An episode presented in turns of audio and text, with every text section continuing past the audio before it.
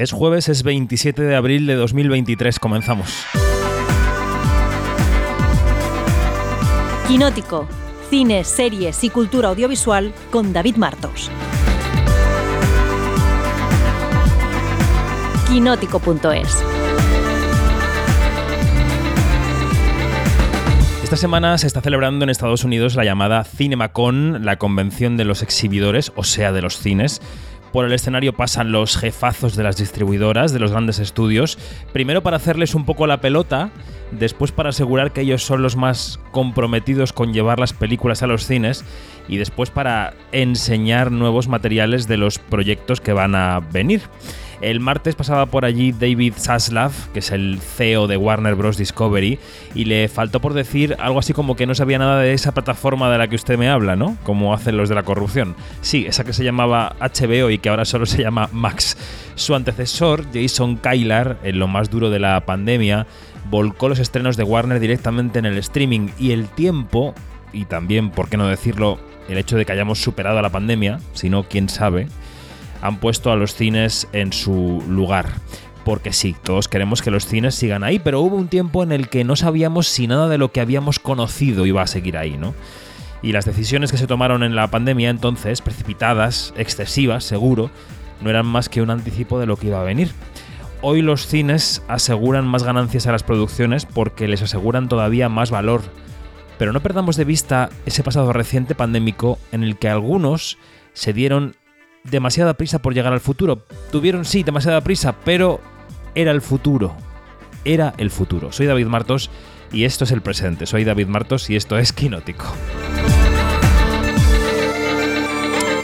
Comenzamos Quinótico y lo hacemos como siempre recordando nuestras coordenadas. Ya sabéis que desde enero esto es más que un podcast, es un medio de comunicación que quiere ser de referencia para la industria audiovisual y para todas las cinéfilas y los seriéfilos. Lo podéis encontrar en quinótico.es, la primera con K y la segunda con C. Ahí hay noticias, entrevistas, reportajes, muchos podcasts, claro.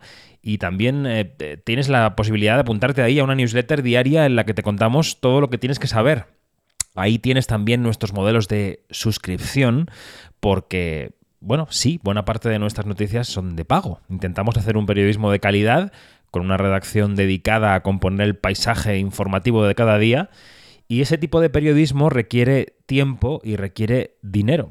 Así que, bueno, pues si te apetece, estaremos encantados de que seas un quinótico suscriptor o una quinótica suscriptora. El quinótico de hoy, el 359, arranca como viene siendo habitual con una entrevista. Mañana se estrena en los cines españoles Alguien que cuide de mí, que es la nueva película de Daniela Fegerman y la primera como directora de Elvira Lindo. Ambas codirigen. Es la historia de una familia de actrices que se aman y se odian. La abuela es Maguimira, la madre es Emma Suárez y la hija es Aura Garrido. Vamos a escuchar cómo suena esta historia que arranca con una hija ganando un Goya y enseguida charlamos con esa hija, con Aura Garrido, que ya está conectada a Quinótico. Quiero dedicarle este premio a mi familia. Abuela, tu entrega a esta profesión es un ejemplo para varias generaciones. Madre, eres una superviviente. Te salió un discurso redondo. Parecía que lo llevabas aprendido. Me llamaste superviviente. O sea que todo el mundo entendería que he tenido que encajar el fracaso. Hola. Hola. ¿Y esto? Mi próximo montaje. Así que tendrás que decirle a mamá que tu padrastro quiere contratarte. Tu madre lleva meses sin pagarme. Encima yo este piso lo necesito para mi hijo. Lo sé todo, madre. ¿Que sabes qué? Que te echan. Ah. Eso. Sí, eso. Aura Garrido, ¿qué tal? Buenos días. ¿Cómo estás? Muy bien, muy bien. ¿Qué tal tú? ¿Cómo va todo? Bien, todo bien. Todo en orden. Perfecto. Estamos hablando con Aura Garrido porque mañana estrena Alguien que cuide de mí, la nueva película de Daniela Fegerman, que ha codirigido junto a Elvira Lindo. ¿Cómo está siendo esta aventura de la promoción de la película? Todas son, yo creo que todas son parecidas en algún sentido, todas las promociones, y distintas también, también tendrán su peculiaridad, ¿no? ¿Cómo ha sido esta? Sí, eh, es verdad que, bueno, que al final las promociones eh, suelen seguir una serie de patrones, pero cada película es diferente y cada promoción también lo es.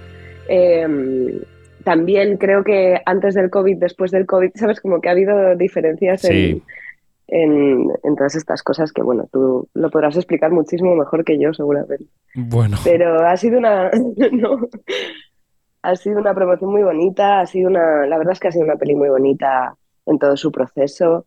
Em, a mí me ha dado la oportunidad de, rodar y de trabajar con gente a la que admiro muchísimo, como Daniela y Elvira, eh, Emma, que tenía unas ganas locas de poder trabajar con ella y todo el resto del, elenco.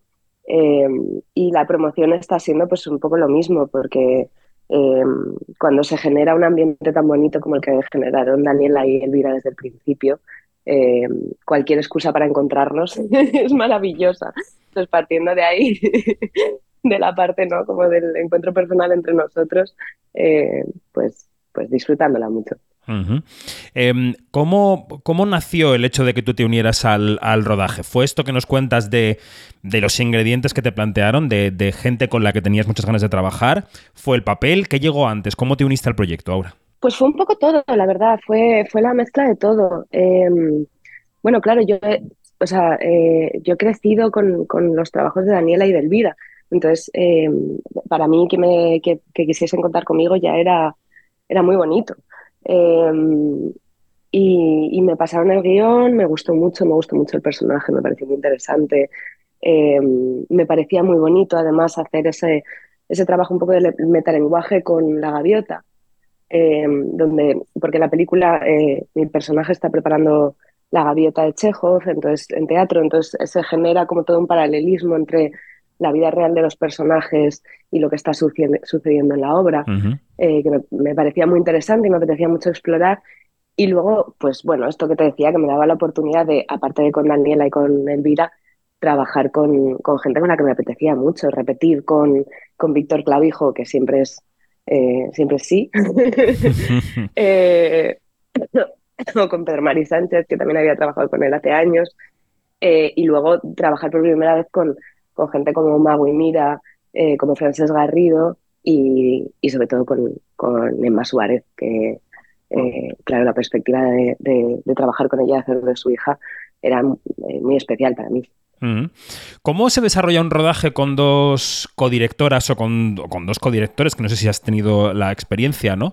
Em, ¿ha, habido un reparto de funciones en cuanto al trato con los actores? ¿Han sido, han ido las dos a la vez todo el tiempo? ¿Cómo ha sido ese funcionamiento práctico en el día a día del rodaje? Pues, em, pues la verdad es que muy fluido. Em, o sea, te diré que yo mi segunda experiencia de con eh, dos personas dirigiendo. En Malnacidos había dos directores ah, también. Cierto, cierto. Eh, Alberto de Toro y Javier Ruiz Caldera.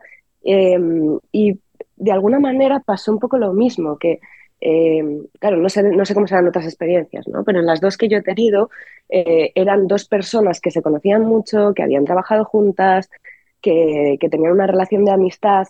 Em, entonces, había una comprensión y una preparación de la película desde el inicio juntas que, luego se notaba en rodaje. ¿no? Y, en los dos casos para mí ha sido como un proceso muy fluido y muy bonito, donde no, no sentía realmente, o sea, probablemente en otros departamentos sí se sentía más a lo mejor el reparto de tareas de alguna manera, ¿no? O sea, quizá en este caso, em, a lo mejor, quizá en algunos momentos, pero es que tampoco te lo podría decir exactamente, ¿sabes? Tampoco te podría decir que Daniela se ha encargado más de la parte em, técnica o eh, ¿no? cinematográfica de planos, etcétera, y, y, Elvira de la artística, porque tampoco lo he sentido así. O sea, he tenido la sensación de que si tenía cualquier duda o cualquier consulta, podía acudir a cualquiera de las dos, ¿no? La que estuviese disponible en ese momento y había una sensación de fluidez en, su comunicación. Eh, o, sea que, o sea que ese proceso de, de, las preguntas, que siempre hay un juego como de preguntas y respuestas, ¿no? Entre el elenco y los directores en las películas, fluía hacia cualquiera de las dos directoras según la escena que se estuviera rodando, según el momento, ¿no? Fluía así. En mi caso sí, yo lo he sentido así, la verdad. Eh, y creo que hay algo muy bonito, no sé, yo con las dos experiencias que he tenido, eh, me ha parecido como muy bonito la generosidad y, la, mm, y el compañerismo que se crea cuando hay dos personas dirigiendo. Em, porque, claro, no es fácil, ¿no? Al final es una, es una figura, em, entre comillas, de poder, ¿no? Quiere decir que es una figura que toma decisiones, que es una figura, eh, perdón, es una figura que, que está constantemente eh, organizando todo lo que sucede y cuando esa figura se desdobla, Em, de primeras te puede dar susto, ¿no? Entrar en un proyecto así, porque no sabes muy bien cómo, bueno, cómo se va a generar todo eso alrededor de dos personas, si se van a poner de acuerdo, si no. Y yo mis dos experiencias tengo que decir que ha sido muy positivo y muy bonito y que he aprendido muchísimo de, trabajo en equipo, de compañerismo, ¿sabes? De, cómo se pueden tomar las decisiones desde un lugar de, conjunto, de amor, y no de... ¿no? Y no, y no de intentar imponerse, sino todo lo contrario. Entonces, para mí, la verdad es que ha sido una experiencia muy positiva. La película Alguien que cuide de mí, que llega este viernes a los cines, eh, no solo es una historia de personajes, que podrían ser, mm, no sé, una familia de, fontaneras o de, no sé, o de gestoras fiscales, no, son actrices, ¿no? Eh, esa es la peculiaridad de la película, es una estirpe de actrices y los actores y actrices eh, mm, tenéis una constitución casi genética que os diferencia del resto de los humanos, que tendrá, supongo, sus cosas buenas y sus cosas malas, ¿no? No, no sé, te pregunto a ti. no lo sé. O sea, creo que para mí lo bonito de esta película es que, por un lado, se ven las particularidades de nuestra profesión con sus luces y sus sombras. Em, y es verdad que es una profesión muy particular, ¿no? Como, como cualquier profesión artística, porque tiene unas características, o sea, porque al final conlleva un modo de vida, creo, ¿no? Y conlleva una perspectiva de, la vida muy particular. Em, pero creo que también la película muestra que es un trabajo, y que es un trabajo en, muchos sentidos como cualquier otro, ¿no? Y, em, a pesar de sus particularidades y que al final del día eh, tú sales de trabajar y te vas a tu casa y tienes tus mm, ¿no? problemas familiares y tus angustias vitales y como cualquier otra persona. Entonces me parece que eso es lo bonito también de la película, ¿no? que, muestra, que muestra las particularidades de la profesión y las cosas que hacen que, nuestra vida es un poco diferente a otras, pero que a la vez muestra eh, cómo es, bueno, pues un, trabajo y ya está. Sí, sí, sí.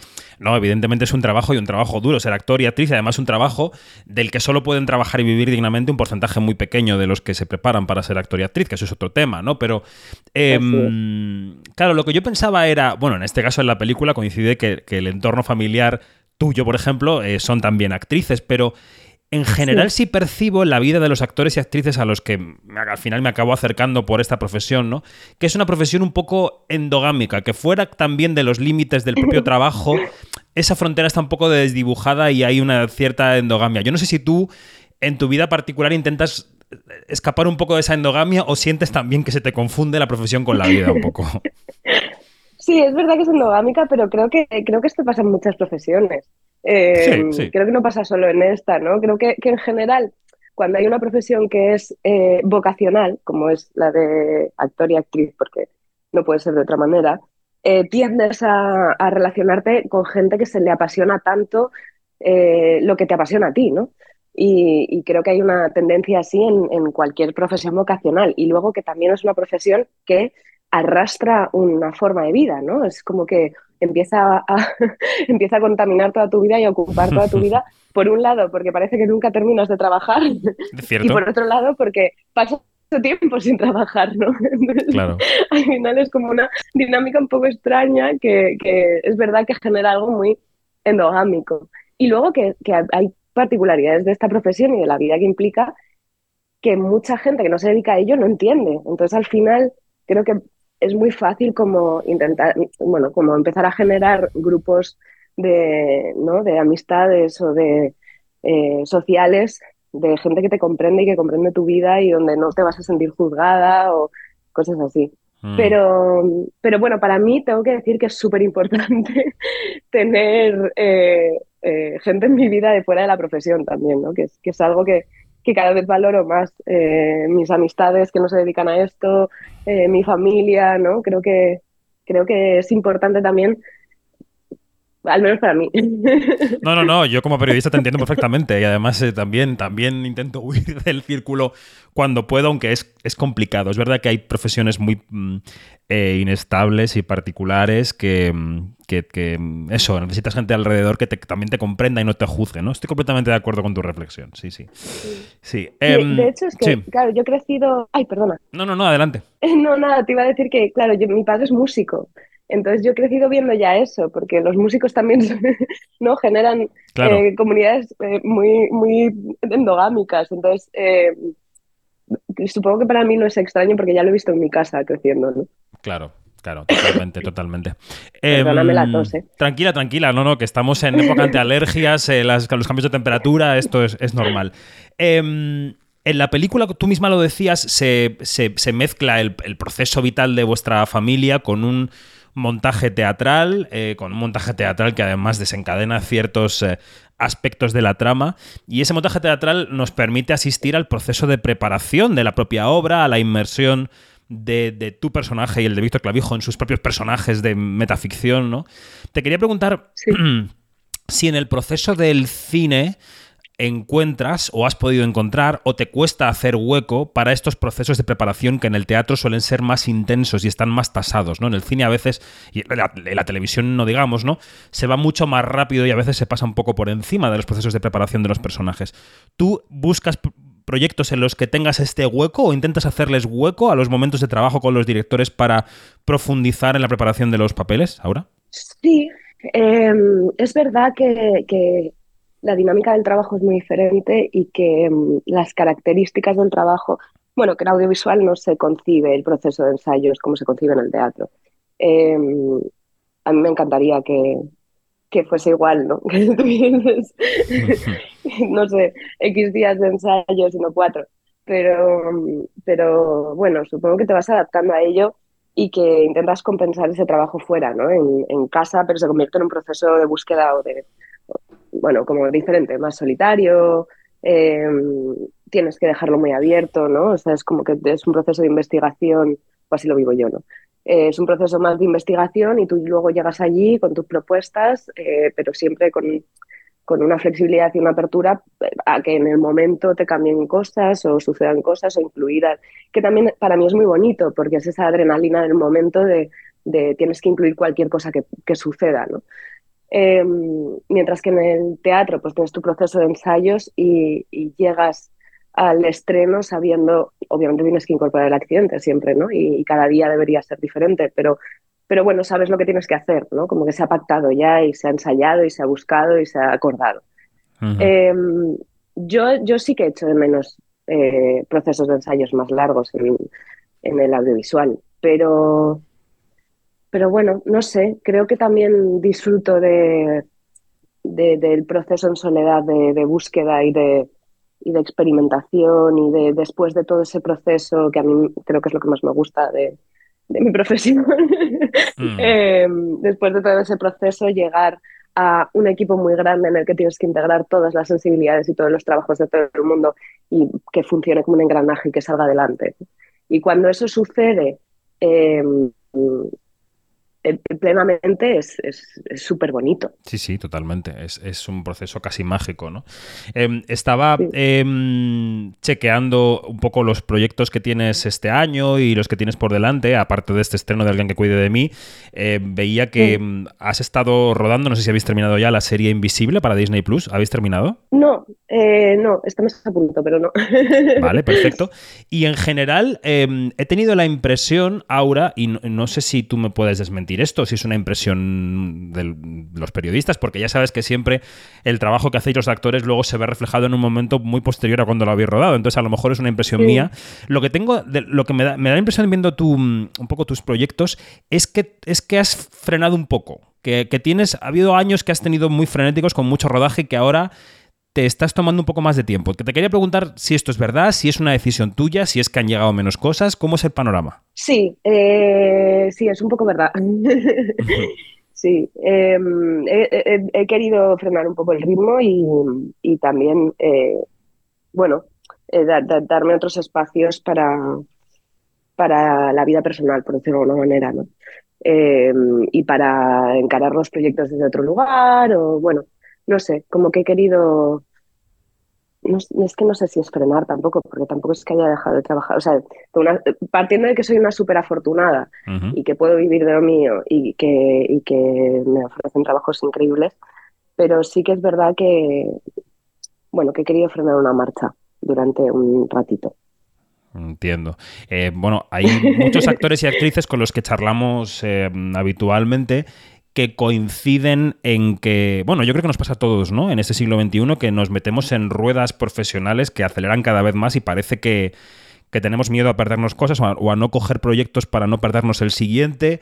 Tú detectas también que como no pongas, no sé si freno o como no pongas un poco de espacio, esta rueda te puede aplastar un poco. Eh, bueno, sí, o sea, de alguna manera sí, creo que es más... Eh, al final cuando tienes una profesión tan vocacional, hay algo de que te, gusta tanto tu trabajo, bueno, voy a hablar de mi experiencia, ¿no? Pero a mí me gusta tanto mi trabajo que todo lo que, lo, que, me, me, ofrecen lo quiero hacer, ¿no? Es como que a todo le, veo la parte eh, de aprendizaje positiva em, y, yo me muevo mucho por la pasión, entonces de repente es como que eh, eso por un lado y por otro, claro, que, estamos en una profesión donde la tasa de paro es altísima, donde em, si trabajas de esto y si puedes vivir de esto eres súper afortunada, entonces em, hay, hay, una parte de conciencia de ese tema, de que quizás no te vuelvan a llamar nunca más, de que, em, bueno, de, ser consciente de lo que implica que te estén llamando para trabajar, que eh, al menos a mí también me, ha generado, pues eso, sentir mucha gratitud cada vez que me llaman y, y querer hacerlo todo, ¿no? Entonces, eh, y también he tenido la suerte que me han ofrecido cosas que me interesaban mucho y que, y que he podido ¿no? como, eh, desarrollar mi carrera por sitios que me ha apetecido muchísimo. Em, pero bueno, sí que es verdad que yo de repente empecé a darme cuenta de que estaba poniendo tanta parte de mi vida en el trabajo, eh, en, sobre todo en horas, ¿no? en, horas materiales, em, que, que, sentía que estaba de alguna manera descuidando otros aspectos de mi vida. Eh, entonces, bueno, pues diferentes cuestiones. Eh, también se me ha dado la oportunidad de hacerlo, ¿no? Porque al final, eh, pues han llegado otros proyectos que me han permitido tomar ciertas decisiones, etcétera. Entonces, bueno, pues siendo lo afortunada que soy y pudiendo tomar esa decisión, pues sí que he querido, bueno, frenar un poquito el ritmo eh, un ratito como para poder volcarme en otras cosas y en, y en, otros aspectos de mi vida y en darles el espacio y el tiempo a, a, cosas que a lo mejor no se lo estaba pudiendo dar porque estaba siempre trabajando. Claro, no, no, es una reflexión interesante, pertinente, en la que estamos todos y todas, yo creo, y, bueno, algunos nos podemos permitir un poco más y otros un poco menos, pero es verdad que, estamos en el siglo de los cuidados y de los autocuidados y que está ¿no? en el panorama y en la cabeza de todo el mundo. Em, sí, pero al final me parece hmm. súper importante el, hecho de, y esto no quiero que se me olvide en ningún momento, que yo he podido tomar esa decisión por, bueno, porque mis circunstancias me lo permiten, ¿no? que esto es muy excepcional. Entonces, eso me hace sentir muy afortunada y muy responsable también con mis decisiones. Sí, sí, totalmente, totalmente.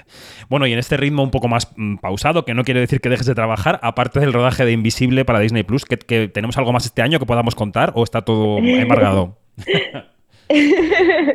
pues mira, aparte del estreno de Alguien que cuide de mí, eh, tengo pendiente de estreno otra película que hice el año pasado que se llama Amanece, mm. de Juan Francisco Viduega. Em, una película muy pequeñita que rodamos en, Almería, em, una ópera prima muy poética, muy bonita, muy especial. Em, y bueno, y esta serie para Disney Plus, que la verdad es que no sé cuándo se estrenará, pero en la que estoy siendo muy feliz. Y rodar con adolescentes es increíble. Y la mm. historia que estamos contando me. Bueno, me, creo que todos vamos a trabajar con, con muchas ganas de hablar de lo que estamos hablando. Entonces, eh, eso también lo hace muy especial. Qué bien. Bueno, pues de momento este estreno de mañana, Alguien que cuide de mí, una historia de actrices, pero también de, mujeres, eh, que no son solo actrices, eh, que también son mujeres, que viven y respiran, dirigida por Daniela Fegerman y Elvira Lindo. Aura, ha sido un placer charlar contigo, muchas gracias y que vaya todo Igualmente. Muy bien. Igualmente. Feliz día. Hasta luego.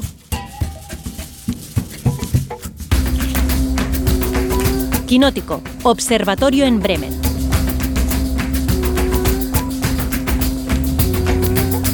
Tiempo de observatorio en Quinótico que hoy vamos a hacer en dos tiempos porque Dani Mantilla tiene una vida muy ajetreada y sale de buena mañana a las calles a buscar noticias. Así que le hacemos madrugar y luego ya eso, se va a las calles. Dani Mantilla, buenos días, ¿cómo estás? Pues, pues aquí... Em, Con mucho que comentar. Es que no dejan de pasar cosas. No tenemos semana tranquila. Nos decíamos que en abril íbamos a parar, pero al final han ido eh, pasando cosas. Hemos ido a festivales y, la rueda no deja de girar aquí hasta agosto, básicamente. No, no, totalmente. Es que pensamos que los Oscar acaban con la temporada, pero no, solamente comienzan la siguiente y estamos en el infierno.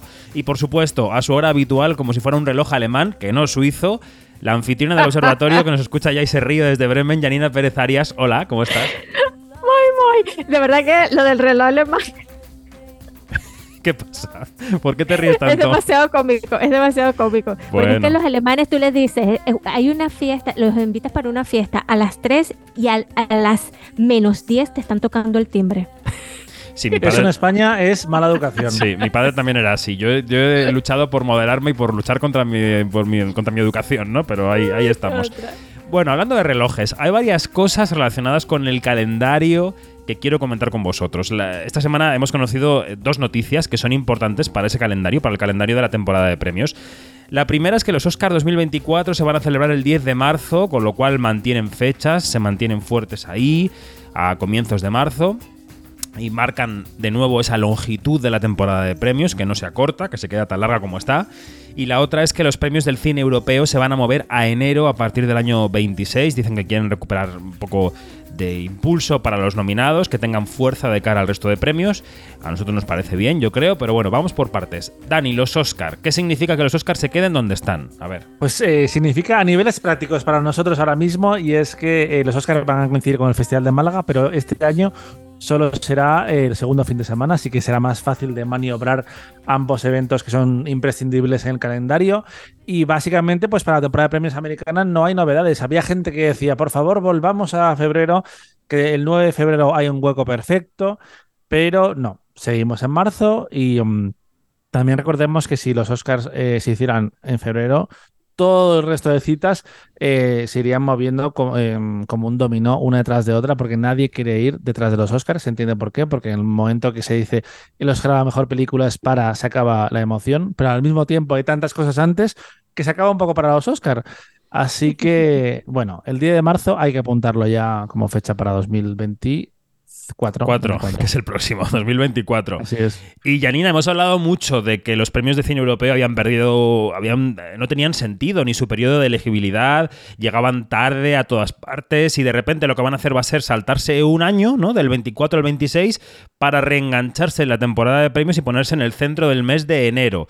¿A ti este paso qué te parece y cómo lo has recibido? Me parece de verdad una jugada bastante interesante porque, bueno, los premios europeos ya sabemos que desde hace bastante tiempo están luchando por, por perfilarse, por, eh, por perfilarse más bien para levantar el perfil, ¿no? Para, para que se hable de, de ellos y todo esto, ¿no? Entonces, hemos visto en las últimas ediciones que ha habido como que algunos pasitos bien tímidos y el cambio de fecha ya es algo como que más contundente, ¿no? Más, que se hace más evidente. Ahora, em, sí que sería mm, más de provecho también que aparte de eh, que, que, aunado a, a, este cambio de fecha, que haya un cambio de estructura también, ¿no? Y de criterios y de, y de cómo se hace y de cómo esto, y, para, y que tenga también más brillo, ¿no? Porque son, siguen, para mí, para mi gusto, siguen siendo bastante opacos.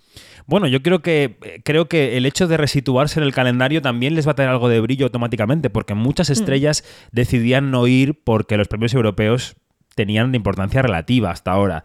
Si ahora hay un actor que se juega las castañas con una película que la semana siguiente va a estar en los BAFTA y a la otra va a estar en los Oscar, pues a lo mejor sí que decide pasarse por los premios europeos, ¿no, Dani? Y darle un impulso a la carrera, no lo sé. No, sí, sí, sí va a ser importante porque está claro que eh, si os fijáis, la temporada oficialmente, digamos que empieza el primer super evento, más allá de los festivales, es eh, la Junta de Gobernadores, los Oscar honoríficos, y ahí está absolutamente todo el mundo.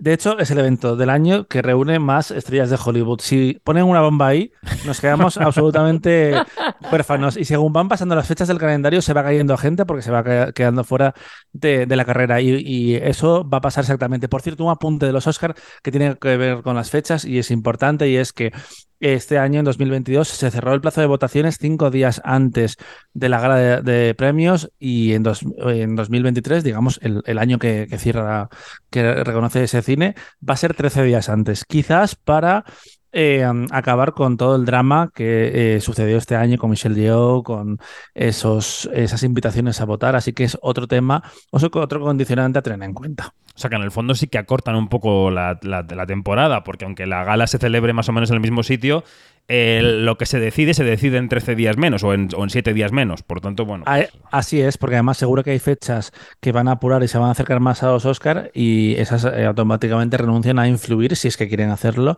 en el palmarés de los premios. Y lo del cine europeo es que ya tocaba porque eh, em, tienen unas candidatas fantásticas. Tú ves año a año eh, los grupos de nominadas y están realmente bien, pero o llegan tarde o están desubicadas Em, algunos nominados no van. Eh, podrían nominar actores secundarios también, que es que em, un poquito de brío, por favor. Bueno, claro, aquí se mm. van a jugar dos cosas, ¿no, Janina? Se van a jugar lo que decía un poco Mike Downey en ese comunicado en el que se refería al rebranding, literalmente, de los premios. Decía, bueno, que habrá candidatos que, que tengan, estén en una carrera de premios internacionales y a los que podamos realzarles un poco el perfil, pero es que para la carrera del Oscar, la mejor película internacional, los premios europeos pueden ser importantes, porque pueden apuntar hacia una peli que luego se decidan los académicos a votar. Si hay dos o tres europeas liza, ¿no? Por ejemplo, pues a lo mejor sí que ayuda. Sí, eh, fíjate que Dani ha dicho una palabra que le, que le calza muy bien, bríos, ¿no? Yo creo que, que, a los premios europeos le, eso es lo que le hace falta, bríos, cojones o varios, porque es que de verdad que sí, eh, vamos a estar claros, ¿no? Porque, mm, oye, eh, eh, son tremendas figuras, como dice Dani también, muchísimos títulos muy importantes este, mm, que realzan y todo esto, y claro, mm, a ver, que el lifting no sea solamente este, para quitar las arruguitas, ¿no? Que sea algo de más profundidad. Pues nada, bríos, cojones, ovarios y mejores galas, ¿eh? Eso también estaría bien. Galas que fueran más cortas y, mejores. Bueno. Y, más televisivas. Sí, eso entra. Ya yo eso lo, meto dentro de mejores. Pero bueno, fin. Esto parece una carta a los reyes, Dios mío. Pues que los reyes escuchen. Esto es lo principal de la semana, pero también están los nuevos anuncios del Festival de Cannes, el Prime Day de Amazon, con proyectos españoles, la CinemaCon de Estados Unidos o el nombramiento de José Luis Cienfuegos como director de la Seminci. Todo está, ya sabéis, en quinótico.es. Venga, desgranamos. Lo que llega enseguida en nuestro calendario es el Festival de Cannes, que se va completando por partes. Anteayer se anunciaban los cortos, habrá tres españoles o de coproducción española, dos en competición y uno en la CINEF, que es como se llama ahora la Cine Fundación, se llama la CINEF solamente. Y también se ha completado la sección oficial con, por ejemplo, Catherine Corsini, a pesar de la polémica, Janina, ahí está la señora Corsini.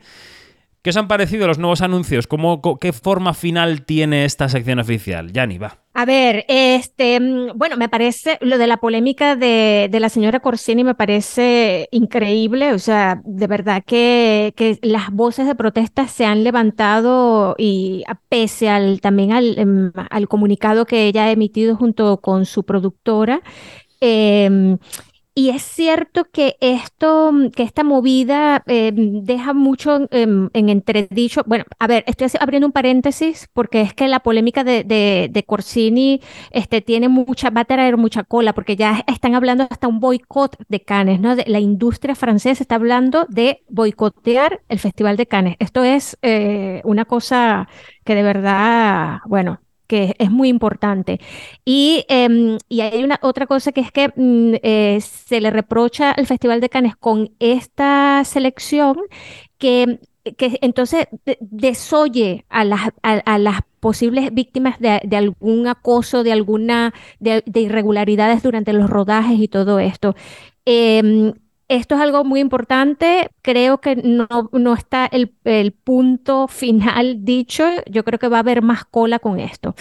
En cuanto a tu pregunta. Gracias. pues, pues, me parece eh, que hay un par de, títulos bastante significativos, sobre todo la inclusión de, eh, bueno, en, en, la, en, en Scanes Premier hay dos películas latinoamericanas de Amat Escalante con Perdidos en la Noche y de Lisandro Alonso, Eureka, son dos Em, son dos eh, viejos conocidos del festival, los dos han tenido, se han llevado premios en, años anteriores eh, y en esta misma, en esta misma em, sección está Valerie Doncelli, que también estuvo en años anteriores en el festival, en, en, la, en la competición ex- pero con una película que no tuvo muy buena suerte. Y esta vez regresa con una película cuyo guion está escrito a cuatro manos, ella con Audrey Divan. Mm. Entonces, claro, esto es bastante interesante de cómo, de cómo va a ser, ¿no?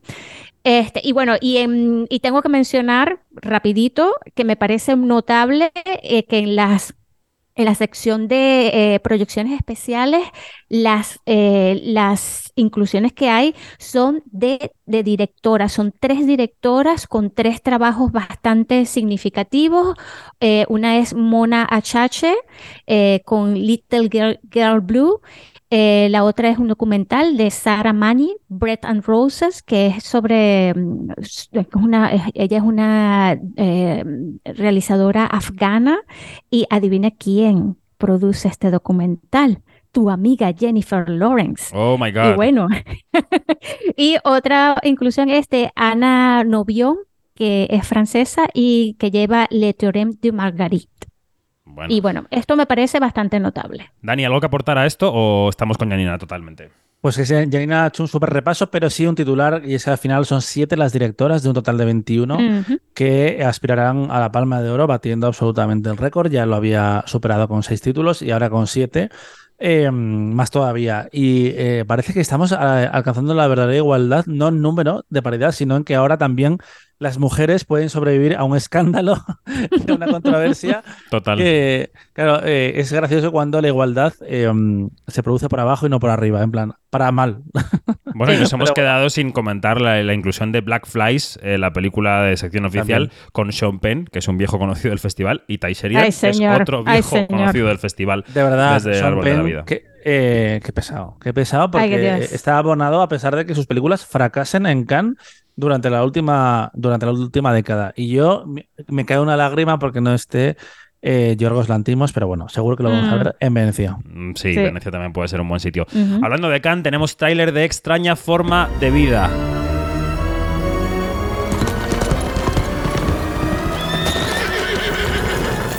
She was a whore, father.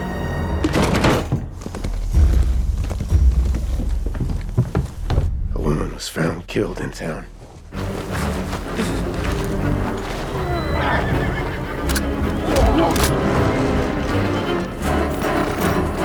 ¿Qué os ha parecido ese tráiler? ¿Lo habéis disfrutado? ¿Os ha parecido sexy? ¿Os ha parecido almodovariano? ¿Qué os ha parecido?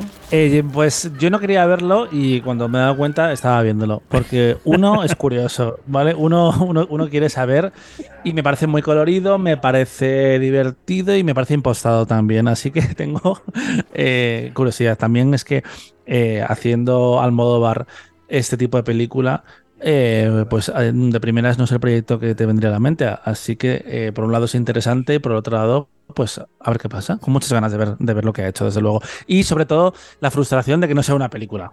Y sea Mm. solo un Sí, corto. claro. Claro, por supuesto. Bueno, Mm. pues está en todas las redes sociales, lo podéis ver también vosotras, vosotros, y decidnos en redes cómo lo veis. ¿Qué os ha parecido? Arroba quinótico, ahí estamos. Yanni, Dani estuvo el otro día, el martes, en Madrid, en el Prime Day de Amazon, que es un eventazo que monta la plataforma para contar nuevos proyectos. En este caso, contaron cosas de producción original en España. Y allí se dijeron, se dijo mandanga de la buena. Venga, Dani, vamos a resumir. ¿Qué fue A lo ver, gordo? espérate, fanfarria primero. Cha, cha, cha, cha. Exacto. ¿Qué fue lo gordo del, del Prime Day de Amazon? A mí lo que más me, me emocionó fue la noticia de que van a producir la nueva película de Paulo, de Paulo Ortiz, producida por Elástica Films y por Avalon, y que va a ser Hildegard, que es una nueva adaptación de una historia increíble que os invito a buscar o a leer en quinótico.es.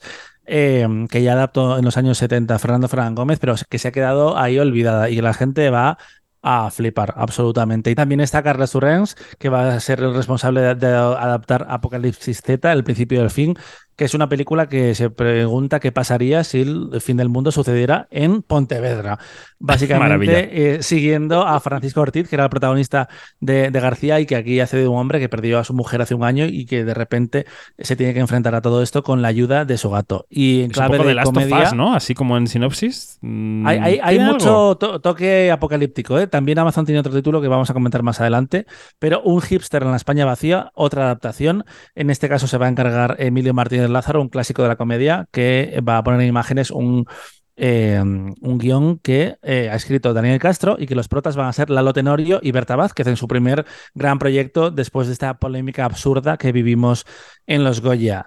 En materia de series, se anunció una eh, comedia con tintes apocalípticos de, creada por David Sainz y Enrique Lojo. Y ojo también, Lojo, con juegos de palabras, al nuevo proyecto de Elías León Simiani llamado El Circo de los Muchachos, que este es un este director es un clásico de la no ficción en España y aquí tiene una historia que me recordó según escuchaba de que iba a El Palmar de Troya, así que puede haber ahí algo muy interesante. Y por supuesto, Operación Triunfo. Eh, le reventaron el secreto hace, una, hace unos días a Prime Video y lo, y lo confirmaron el martes, que efectivamente va a ser la primera temporada de este legendario formato que se va a hacer en streaming. Y por cierto, esto, sí ya rápido, vimos las primeras imágenes de los Farad y de Reina Roja. En el caso de Reina Roja era un detrás de las cámaras y, tiene muy buena pinta. Bueno, pues nos has despeinado con el resumen. La verdad es que tenemos ganas de ver todo, de verlo todo ya. Dios mío, increíble. de las plataformas a los cines, porque esta semana se ha celebrado, se está celebrando todavía en Estados Unidos la CinemaCon, que es la convención anual de los exhibidores. Eh, los grandes estudios de Hollywood pasan por allí, les hacen un poco la pelota, todo se ha dicho, presentan nuevo material, les aseguran que ellos vamos, las plataformas no las tocan ni con un palo, ellos solamente cines, cines, cines. De hecho, David Zaslav, que es el CEO de Warner Bros. Discovery, subió al escenario el otro día y dijo... HBO Max, ¿qué es HBO Max? No conozco ninguna plataforma llamada así. Bueno, eh, estáis siguiendo la convención, aunque sea de lejos. ¿Qué os está pareciendo? O sea, está, está, yo creo que están escenificando un poco el triunfo de los cines convencionales eh, tras la pandemia, aunque sea un trampantojo, que una trampa al solitario que nos hacemos unos años hasta ver qué pasa, ¿no? ¿O qué? Mira, es alucinante el efecto reclamo que tiene la CinemaCon porque se llevan absolutamente todas las estrellas. En los Oscar puede faltar alguien, en un festival también, pero a los distribuidores y a los exhibidores, te los, a los exhibidores en este caso, perdón, te los vas a llevar. Ahí estaba Zendaya, Salamet, em, Ryan Gosling con una camiseta de Greta Gerwig, estaba Margot Robbie. Eh, pero es que lo de la frase de no creemos en las películas para streaming me hace muchísima gracia, eh, porque fueron ellos los que iniciaron esta locura temporal estrenando todo el catálogo de Warner en, HBO Max en 2021. Bueno, se pueden escudar en que fue el antecesor, Jason Kylar, el que lo hizo en mitad de la pandemia. Eh, lo que pasa es que, claro, eh, bueno, o sea, es que cuentan la mitad de la verdad, porque quiero decir que tú puedes contarle ya a los cines lo que tú quieras, pero que tú quieres ah, que tu producto acabe en la plataforma y quieres que acabe cuanto antes mejor. Otra cosa es que tú veas que tu profit aumenta si está unos tiempo en cines. Pero vamos. Eso está muy bien por un lado y por el otro, eh, viva el sentido del humor de los ejecutivos de Warner, que les gusta muchísimo el dinero, claramente, eh, decidiendo presentarse en el escenario vestidos de Barbie para hablar de Barbie. Oh. maravilla. Madre mía, Barbie, madre mía. Yanina, ¿tú cómo estás viendo esta convención desde lejos? ¿Te está pareciendo interesante? ¿Estás siguiéndola? ¿no? Yo me quedé, yo me quedé con la imagen de Ryan Gosling con la camiseta de Greta Gerwig. Es demasiado bueno. Demasiado bueno, literalmente. Bueno. Sí, no, y están haciendo bastante ruido, de verdad que, es increíble. De ver, suscribo todo lo que, lo que están comentando, sí que sí. Y luego quería comentar con vosotros también el cambio de liderazgo en la Seminci. Javier Angulo anunció que dejaría el cargo de director hace unos meses y la comisión técnica ha elegido a José Luis Cienfuegos después de un concurso intenso que nos consta que ha habido. Y bueno, pues Cienfuegos llevaba una década en Sevilla, un poquito más, después de haber pasado por Gijón. Yo no sé si creéis que el mapa de los festivales de otoño cambia después de esta decisión, si veis que se van a mover muchas piezas. Yo creo que ya había citas que estaban perdiendo un poco su, su, vigor, su entidad, y con esto no sé cómo veis los flujos de poder o de atención hacia la prensa.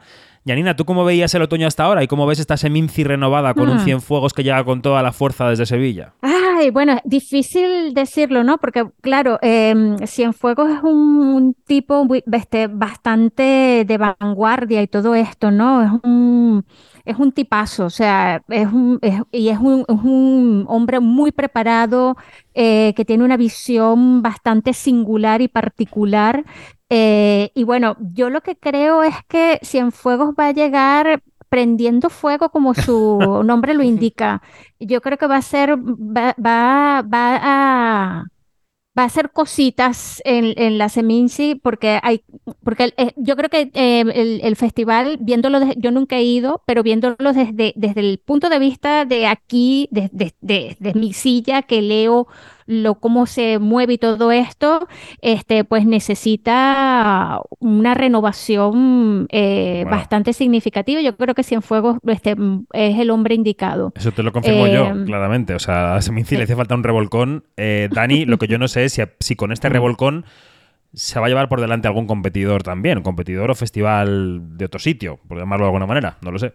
Bueno, ¿cómo decían esto de que en griego crisis quería decir oportunidad? Pues ya está, es un momento para preguntarte cuál es tu escenario eh, en, el, sistema de festivales. Para, para eh, la Seminci va a ser muy positivo, aunque a Cienfuegos eh, va, haciendo, va haciendo cheque ahí, ha estado en Sevilla, ha estado en Gijón, ahora en, en Valladolid. Y veremos a, a ver qué decide eh, Sevilla, por dónde mm, decide dirigir su festival. Ahora que entiendo que es una puñeta que te pase en abril, eh, con vistas a un festival en menos de seis meses, pero bueno, eh, quizás igual la decisión más interesante o más inteligente para ellos sería hacer una edición un poco de transición y tener un poco más de margen para preguntarse qué somos exactamente y hacia dónde nos gustaría ir. Pero está bien que, que la gente tampoco se mm, alargue demasiado en sus puestos. Totalmente, sí, que haya renovación en los sitios. Está bien en general. Bueno, pues eh, Dani Mantilla, te dejamos escapar ya. Eh, suerte con el día, que vaya muy bien. Y Igualmente. mm, Janina, a ti no. A ti no te dejamos escapar, ¿eh? que llega lo que No. tienes que saber. Quédate por ahí. Quinótico, lo que tienes que saber. Pues se va Dani y llega otra parte del equipo de Quinótico. Llega el señor de las noticias, Iñaki Mayora. Buenos días, ¿cómo estás? Buenos días, David. Muy bien. Eh, esta semana, la verdad, que muy bien. ¿Cómo ha ido San Jordi? ¿Ha ido bien? ¿Ha ido bien la firma? Ha ido bien. O sea, una experiencia ya desbloqueada en, en mi vida y la verdad es que, que fue una pasada. Mm, cumplió todas las expectativas. Qué guay, qué bien. También se incorpora Sí. Marina Such, otra autora que tenemos aquí en el equipo. ¿Cómo estás, Marina? Eh, muy buenas, David, ya, pero yo no firmo por San Jordi. Ah, bueno, oye, todo llegará. Ojalá, ojalá, ojalá Dios te oiga. Bueno, y el hombre de la taquilla es Luis Fernández. Hola, ¿cómo estás? Hola, hola, buenos días. Aquí con la primera mandarina de la mañana ya. Ah, muy bien. ¿Tú no tienes ningún libro entre manos? Yo tampoco, ¿eh? Ya te Eh, digo. No, yo, yo soy muy de leerlos, la verdad. Los disfruto mucho leyéndolos. De- dejo de escribir para los otros. Y ahí sigue Janina, ¿verdad? De fondo, escuchando esta tertulia literaria que tenemos montada. Aquí estoy, aquí estoy. Bueno, como estamos en lo que tienes que saber, vamos a empezar con esas otras noticias de la semana que nos plantea Iñaki. Y creo que va a empezar por la taquilla, ¿no? Empiezas por ahí. Pues sí, voy a empezar con la taquilla. La semana pasada se estrenó Posesión Infernal, El Despertar, que ha funcionado muy bien en la taquilla española, bueno, a nivel internacional, convirtiéndose en el mejor estreno de terror del año por encima de Megan. Y bueno, pues mientras, la película de Mario Bros. Pues sigue cosechando alegrías. Pero bueno, aquí tenemos a nuestro experto en taquilla, que es Luis, que ya analizó en, en quinótico.es pues la, la taquilla de este fin de semana y seguro que puede contarnos algo más. Seguro que se puede explayar. Luis, eh, ¿cómo ves el panorama de la taquilla del fin de semana pasado? Cuéntanos. Eh, pues sigue siendo positivo, a pesar de que se nota ya el bajón de, Mario, que ha, pasado a los eh, 2 millones y medio de euros, bueno, 2 millones 600. El- ha bajado bastante la asistencia con respecto a la semana anterior, que había sido una semana súper positiva, que las comparativas con las cifras pre-pandemia eran maravillosas. Se nota que una vez baja el poderío de estas grandes producciones, el resto de la taquilla no es capaz de sostener eh, esa asistencia al cine de forma continuada, que es algo que ya vimos con Avatar, está pasando ahora con Mario, hay pequeños picos de afluencia y eso es un poco preocupante porque demuestra que la gente todavía no ha eh, recuperado el hábito por completo. Aún así, las notas positivas es que Posesión Infernal, como comentaba Iñaki, ha entrado muy bien en taquilla, eh, 920.000 euros, que es increíble para una cinta de terror, y, y se irá tranquilamente a los 3-4 millones. Eh, y otras dos notas positivas, que son los estrenos españoles de esta semana, Vaya Vacaciones, que comedia familiar, eh, muy del estilo Santiago Segura, de las últimas que ha hecho, en esta línea que están funcionando súper bien, pues ha entrado en un punto intermedio entre, mm, entre, eh, entre las comedias que se han estrenado en los últimos meses, con 700.000 euros casi, y eh, 20.000 especies de abejas, estupendamente, con 152.000 euros en apenas 100 salas, que le deja una muy buena media por sala y se está, está subiendo cada vez más en los rankings entre semana. Está ya en el cuarto puesto de la taquilla. Claro, o sea, eso quiere decir que han empezado con un número limitado de salas, que han apostado por el boca a boca y que si esto va bien, a lo mejor pueden ampliar un poquito este fin de semana. Suele ser así, ¿no, Luis? Exacto. No es una estrategia que veamos mucho en, en la cartelera española. En Estados Unidos hace mucho lo de empezar en poquitas salas e ir ampliando. En España es un fenómeno que vemos menos, pero ya lo vimos con After Sun a principio de año, que lo comentábamos aquí en Quinótico. Eh, y 20.000 especies de abejas puede ser un, un caso que, que se sume a, este, a estos pequeños fenómenos de cine independiente. Y en este caso, el boca oreja es maravilloso. Y las cifras de entre semana están demostrando que eh, puede haber ahí un, un, buen nicho de público para, para la película que ha triunfado en, en Berlín, que ha triunfado en Málaga y que tiene todo para ir bien en taquilla. Bueno, pues a ver qué ocurre en las siguientes, en las siguientes semanas.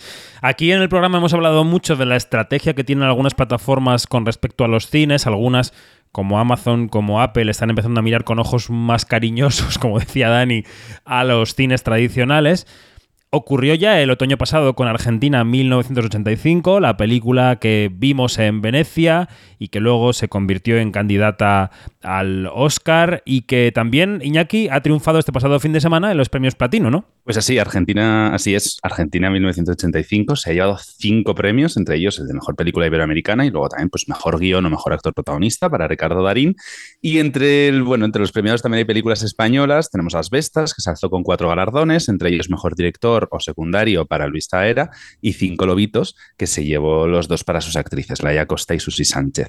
Competencia oficial, pues se lleva el de mejor comedia, esta película que ha pasado como muy desapercibida por el resto de premios, y en el apartado televisivo, pues la comedia colombiana Noticias de un secuestro es la que ha triunfado con cuatro galardones. Vamos a quedarnos con el audio de Ricardo Darín, que recordaba emocionado al final de su discurso al fiscal Estrasera, que es al que interpreta en la película. Quisiera dedicar finalmente este premio a la increíble humanidad de un señor que se llamó Julio César Estrasera. Nunca más, nunca más. Bueno, Janina, después de que el Oscar no pudiera ser, yo creo que el platino para Argentina tenía que ser, ¿no? El, el, platino para Argentina en 1985 estaba cantadísimo desde, desde, que salieron las nominaciones, sí, porque era, era, era, obvio, ¿no? Que iba a arrasar en, todas la, en, en, todo lo que estuvo nominado y así fue. Pues bueno. sí. Pues eh, los platinos fueron el fin de semana y coincidió esa gala de los platinos y toda esa celebración del cine latinoamericano en Madrid con el Barcelona Film Fest, eh, que se celebra evidentemente en Barcelona, que sigue todavía hoy, pero el fin de semana fue como su momento eh, apoteósico. Estuvimos con la actriz británica Penelope Wilton, que presentaba el viaje de Harold, que se puede leer la entrevista en quinoteco.es. Y estuvimos también eh, con la gran Susan Sarandon, que venía a amadrinar un pase de Telma y Luis 32 años después del estreno. No era evidentemente una fecha redonda, pero ella aprovechó para venir a la Costa Brava, que le encanta. Y entonces estuvimos con ella nada 8 minutos, 7-8 minutos en una entrevista de vídeo que podéis ver también en nuestra web y en nuestro canal de YouTube, en la que nos contaba un par de cosas interesantes. La primera es que, eh, bueno, las estrellas de, Hollywood suelen tener una posición muy férrea de defensa de los cines, a pesar de que trabajen para plataformas, y Susan también la tiene, pero eh, dijo esto sobre las plataformas, dijo que eh, tenían contenidos más valientes que los cines porque no tenían que agradar a todo el mundo. Uh, streaming services that are so much braver than a lot of movies because they know what their little audience is and so they can be sexier or more edgy or more whatever and make something that has a vision that is kind of more courageous than a lot of films which are trying to please everybody. Y luego le preguntábamos por qué no se había de decidido nunca a dirigir con toda la experiencia que tiene en los sets y nos ponía el ejemplo de una fiesta de Navidad, escuchad. Directing, you, you know, you're, you're like the parent at Christmas and acting, you're like the drunk uncle that can say whatever he wants to do, eats and does whatever he wants. He says, "Oh, it was so much fun." And I think I'm more like the drunk uncle. Decía eso de que ser eh, director es como ser el padre, ¿no? En la fiesta de Navidad o la madre. Y en cambio ser actriz o actor es como ser el tío borracho de la fiesta que puede hacer lo que le dé la gana y decir lo que quiera y ella quiere ser el tío borracho. Eh, Susan Sarandon, ¿eh? 76 años. Y ahí está. Oye, es que tienes que contar el detrás de cámaras, por favor. Bueno, no hubo mucho, la verdad, porque eran entrevistas muy rápidas, entrábamos y salíamos. Ella eh, eh, a los que hablábamos inglés más o menos nos lo alababa, decía, ay, qué bien hablar en inglés, qué bien sin traducción, tal. Y luego eh, te repreguntaba en alguna pregunta de la entrevista, ¿y usted qué opina? Y es como, tengo seis minutos, deje de repreguntarme a mí, conteste usted. Era una mujer que contestaba muy largo y muy inteligente. Yo ya la había podido entrevistar alguna vez en San Sebastián con alguna película que había llevado. Y es uno de los grandes talentos de la industria y eso. Decía, jo, me paso ahora celebrando aniversarios todo el tiempo. Enseguida llega el 50 aniversario del Rocky Horror Picture Show, que yo pensaba, madre mía, 50 años. Pues sí. 50 años. Bueno, de plataformas, seguimos hablando porque em, ayer supimos, por un informe de Cantar Media que publicaba Bloomberg, que Netflix ha perdido al menos un millón de suscriptores en España durante el primer trimestre del año, debido, dice Cantar, que es una empresa que hace medición, encuestas, a la, el final de la, la compartición de cuentas en Netflix, ¿no? Gratuita, porque pagando se puede seguir. Em, Marina, ¿cómo ves estos eh, datos? ¿Te parecen razonables? Eh, ¿Los esperabas? Eh, ¿Cómo crees que puede evolucionar esta situación? A ver, eran lógicos porque ciertamente había mucha gente en, España que estaba compartiendo cuentas. Ah, también había mucha gente que había dicho por Twitter que ellos se iban a dar de baja, que no iban a seguir en Netflix, que, que si tenían que empezar a pagar por Netflix, que pasaban olímpicamente. Pero luego es curioso porque leyendo el, artículo de Bloomberg, resulta que de ese millón más o menos de usuarios que ya no están en, en Netflix, al parecer hay dos tercios que eran los que compartían las cuentas, no los que pagaban la cuenta. Lo cual quiere decir que eh, dinero Netflix no ha perdido tanto, por lo menos ahora. O sea, realmente además ahora lo que se lleva es eh, no tanto el crecimiento de suscriptores como lo que esos suscriptores eh, gastan. sí. Exactamente. Entonces es un poco, esto es un poco, un poco complicado. Hay que ver también qué pasa cuando Netflix empieza a implantar estas medidas contra, eh, contra el, el, compartir contraseña en Estados Unidos que lo va a empezar a hacer dentro de unos meses. Ahora no recuerdo la fecha, pero dentro de unos meses. Ese yo creo que sí que va a ser, va a ser realmente la prueba de fuego de si esto funciona o no. También es verdad que se lee por todas partes y se comenta en todos los grupos que la implantación de la medida no debe estar siendo muy afinada porque hay gente que sigue compartiendo y no le ha pasado mm. nada, ni le han cobrado más, a otros sí. O sea, es un poco irregular, ¿no? Yo creo. O sea, esta cosa. Eh, sí que da la sensación de que es un poco irregular y que, de, que al parecer en lo que se basa todo, que es en, identificar. Eh, no recuerdo muy bien si es una dirección IP o como un router principal o un dispositivo principal de la cuenta o algo por el estilo, como que eso no, no está muy fino. Yo conozco, conozco gente que comparte cuenta a la que no le ha saltado el aviso claro. de tiene usted que identificar un, una dirección IP, eh, eh, no dominante, sino la principal, y a mí me saltó al primer día. al primer día de estar la medida en marcha me apareció el, el mensaje, con lo cual no sé muy bien por qué ha habido gente que sí y gente que no, no tengo ni idea. Bueno, pues estaremos atentos. Estas son más o menos algunas de las noticias extra de la semana. Vamos, si os parece, con los estrenos y con ese tráiler de la nueva película de Ari Aster, Bo tiene miedo. Mañana voy a ver a mi madre. Hola, tesoro. Soy mamá. Solo llamaba para decirte que me muero de ganas de verte mañana. Eres mi angelito y te quiero. Vale, te quiero. Bueno, adiós cielo. Te quiero. ¿Estás en el aeropuerto? Voy de camino, es que... Es peligroso, ¿verdad? ¿Qué crees que tendría que hacer?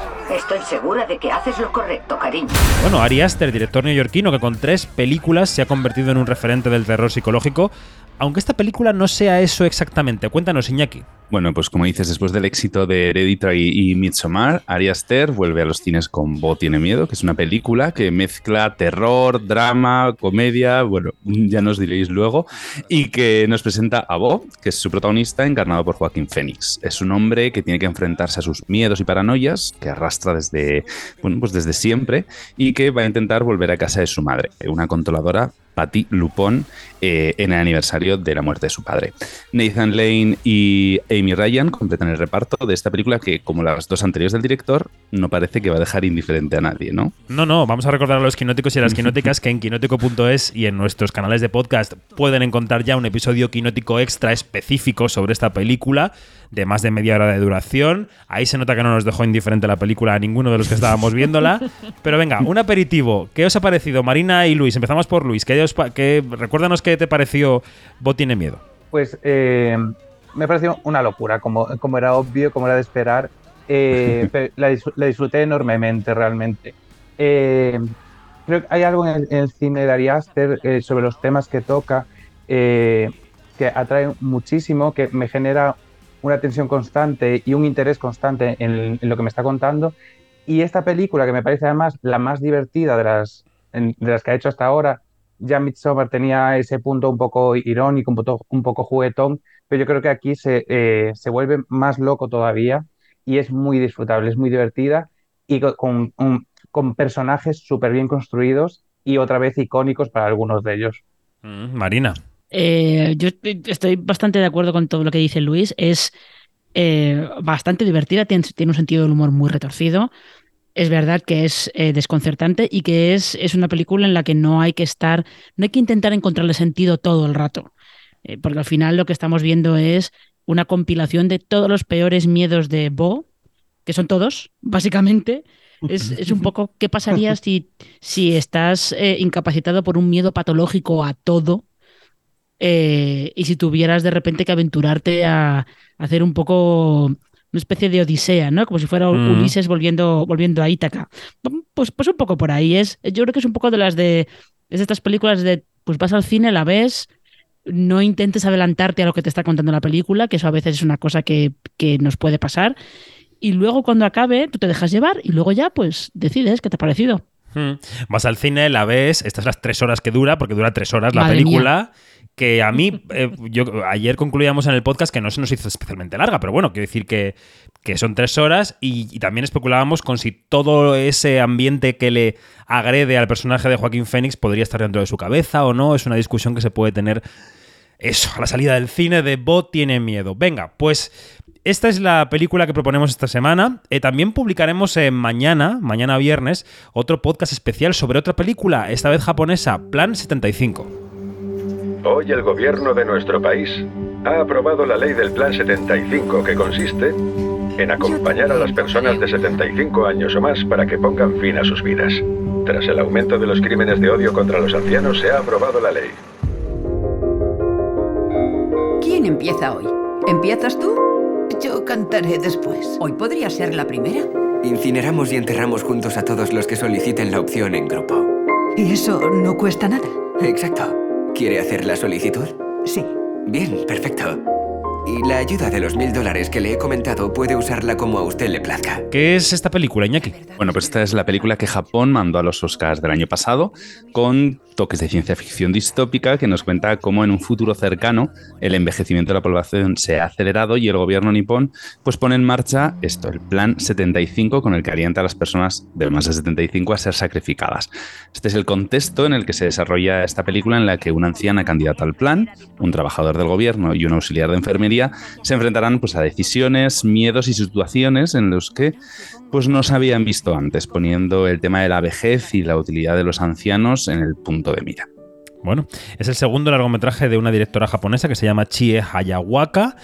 A mí me ha parecido una historia muy interesante, una película muy interesante. Voy a empezar por Janina, que yo sé que la, que la ha visto ya. Janina, ¿qué, qué te ha parecido? Bueno, me ha parecido una película sumamente perturbadora eh, en cuanto a que la, el escenario que presenta, aunque esté en el, en- enmarcado en lo de ciencia ficción o, un, un escenario distópico, lo- o como se llame, pues tiene muchas conexiones con, con el presente ahora mismo de Japón. Japón es la tercera economía más grande del mundo y sin embargo, pues es, es un país estancado precisamente porque, eh, porque tiene a, a muchos viejos, o sea, su población ha envejecido y va a seguir envejeciendo. Entonces, claro, lo que nos cuenta la película es qué se puede hacer y y ciertamente un plan 75 es una malísima idea.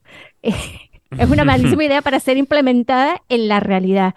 Entonces, claro, eh, a ver, a mí, a mí todo el planteamiento que, que nos propone la directora y, que, y, que, y que chupa mucho de esa realidad que se, que se está viviendo ahorita en Japón, pues me parece una cosa eh, bueno, bestial, es una burrada de película en cuanto a que, a que es, es como, es como un bofetón con la mano abierta, pero de Thanos. Eh, y, y- y es como también un sacudón a hay que hacer algo.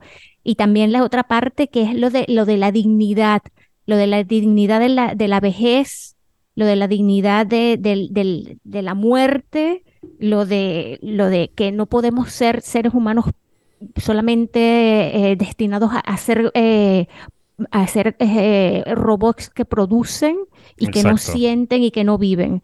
Entonces, este, todo eso, pues mira, a mí me revolvió el alma. O sea, es una película que de verdad te llega a lo más profundo del alma. Sí, es- eh, este, y va muchísimo, o sea, tiene to- un, un- todas unas lecturas que, que son impresionantes. Bueno, Increíble esta película. no nos haremos mucho auto-spoiler de mañana, pero venga, vamos a hacer una opinión breve. Luis, ¿qué te ha parecido la película? Eh, pues a mí eh, me ha emocionado muchísimo también como a Janina. Eh, creo que hace muy bien en realizar con todas las problemáticas que comentaba Janina, eh, que sufre Japón ahora mismo. Y creo que es muy verosímil en, en su planteamiento, porque al final creo que este plan que eh, se propone dentro de Japón nos lo creemos porque creemos que la población de Japón se lo tomaría como se lo toma en la película, una forma civilizada, la gente se ofrece voluntaria. Creo que si esto, eh, este planteamiento se produjera en otro país, por Estados Unidos, veríamos furgones en la calle llevando a la gente forzadamente a este tipo de planes. Me gusta que la película sea creíble y sea creíble a pesar de, su premisa. Si le quitamos la premisa, la película sería igualmente emocionante porque tiene un discurso maravilloso sobre la vejez, sobre la importancia de envejecer y de envejecer rodeado y de la importancia de que nos recuerden cuando no estemos, cuando nos muramos, pero también cuando estemos vivos, de que alguien eh, coja ese teléfono y recuerde que estamos ahí. Entonces, Mm. me parece eh, preciosa la película. ¿Y Marina? Eh, la ver- sí, o sea, yo tengo que decir que a mí me, me, sor- me ha sorprendido bastante el tono, tener un punto de partida que es de ciencia ficción, con este tono tan, tan costumbrista, tan de, de eh, Coreeda, como he leído por ahí que, que lo comparaban a menudo. Eh, y de la, yo creo que eh, creo, sí que tengo algún problemilla más con la película, porque de las tres historias no creo que todas funcionen igual de bien o que no todas, no todas encajen igual de bien en lo que quiere, en lo que quiere contar, pero desde luego la historia de, de la mujer protagonista de, de Michi, esa es emocionalmente eh, demoledora. Esa es, esa es demoledora. Y realmente es cierto que tiene cosas muy interesantes y que sobre todo da para, para comentar mucho, ¿eh? de, no solamente eh, lo que representa tener esa sociedad tan envejecida y envejecer, sino sobre todo la extrema soledad en la que están eh, todos los personajes. Totalmente. Bueno, pues esto es Pan 75, otra de las propuestas de Quinótico para esta semana, y nos vamos a quedar con una serie de estreno. Es El Hijo Zurdo, que llega hoy mismo, este mismo jueves, a Movistar Plus. La primera vez que mi madre me dijo que no era normal, yo tenía seis años. ¿Qué es lo normal? No le gustó que fuese zurda. Zocata. Siniestra. Anormal. ¿Por dónde llegará la calma? Tú solo tienes un hijo zurdo. ¿Dónde crece la retama? ¿Por qué iba a pegarle a un marroquí? Porque su hijo es un cabeza rapada. El faro mueve su espalda. Rafa Cobos es el director y creador de la serie, que se ha pasado a la dirección después de muchísimos años en el guion, siendo pues eso, el más estrecho colaborador de Alberto Rodríguez. La serie ganó hace una semana el premio a la mejor miniserie en el Festival Cannes Series y unas horas después podíamos charlar con él en Sevilla y esto nos decía. Como comprenderás, estamos radiantes, ¿no? Es decir, radiantes por todo. Se suma el hecho de la puesta de largo de la serie aquí en Sevilla con todos los amigos y hacerlo con un premio. Es decir, hemos venido con un premio de Cannes, que siempre esa palabra es maravillosa, ¿no? O sea, se la pongas incluso a un veneno, traerte un veneno de Cannes, suena estupendo, suena delicioso. O sea que muy feliz. desde luego. Estaba exultante. A ver, cuéntanos ingredientes de la serie, Iñaki. Bueno, pues ya desde hoy se puede ver en Movistar Plus esta miniserie que es adaptada de la obra de Rosario Izquierdo, del mismo nombre, y nos presenta a Lola, que es una madre de clase acomodada que, bueno, ve cómo la vida de su hijo menor da un vuelco al empezar a formar parte de un grupo violento y radical. La incomunicación y la distancia con su hijo pues hará que empiece a relacionarse con, con otra mujer de clase social más baja que está pues pasando por lo mismo.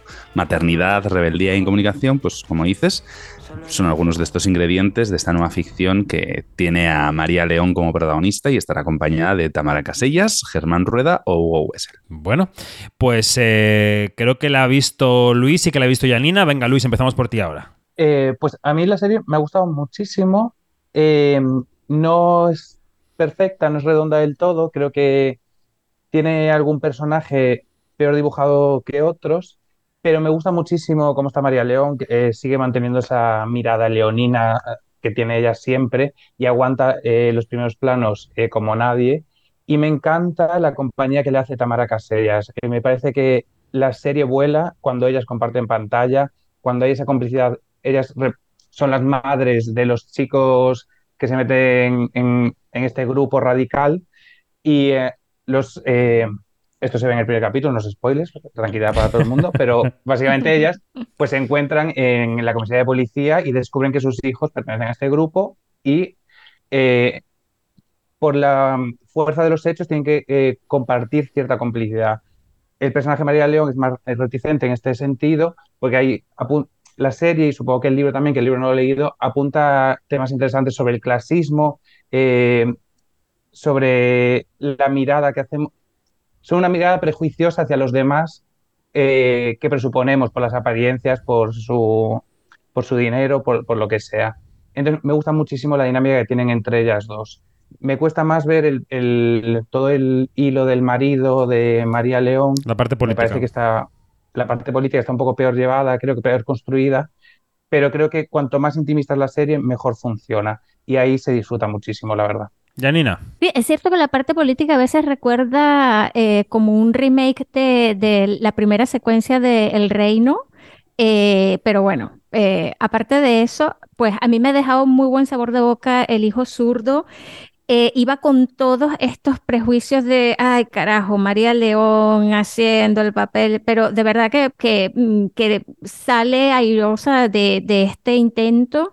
Em, bueno, Tamara Casellas, este, hay que hacerle, hay que, eh, hay que hacerle un monumento a esta mujer porque ya mm, no creo que pueda dar otra prueba de todas sus capacidades. Este es un monstruo de la actuación y ojalá este, directores y directoras la aprovechen aún más en el futuro porque es tremenda. Y eh, mm, yo lo que quiero resaltar, eh, suscribo todo lo que ha dicho eh, eh, Luis, pero lo que quiero resaltar es el amor por los detalles, ¿no? Hay que ver esta, esta serie em, pillando eh, ciertos detalles de mm, cierto avión que pasa y no o no pasa, de ciertas, ah, de, de ciertas líneas que se dicen, de ciertas miradas. em, o sea, hay cosas que están en los detalles de una maleta que están Mm. allí eh, y que dicen mucho.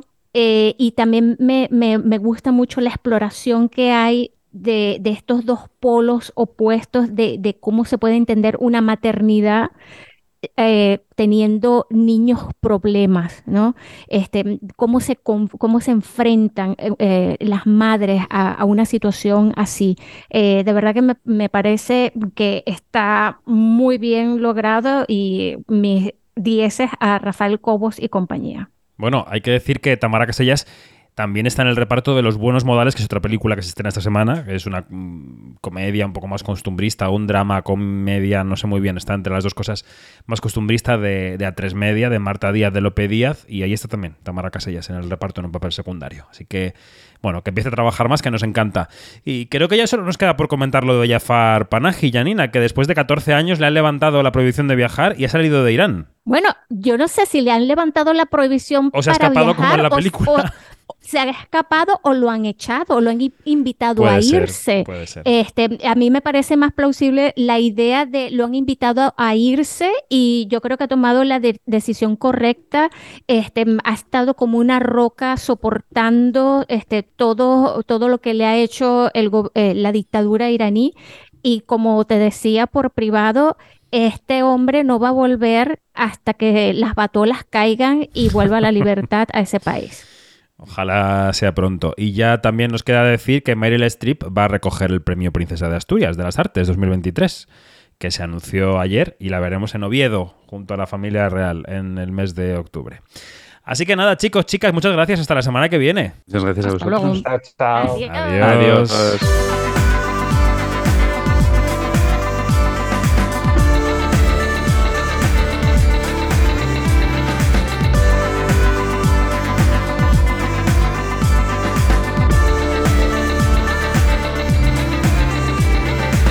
Nos vamos más información en quinótico.es o en nuestras redes sociales donde somos Quinótico, la primera con K y la segunda con C. Buena semana, adiós.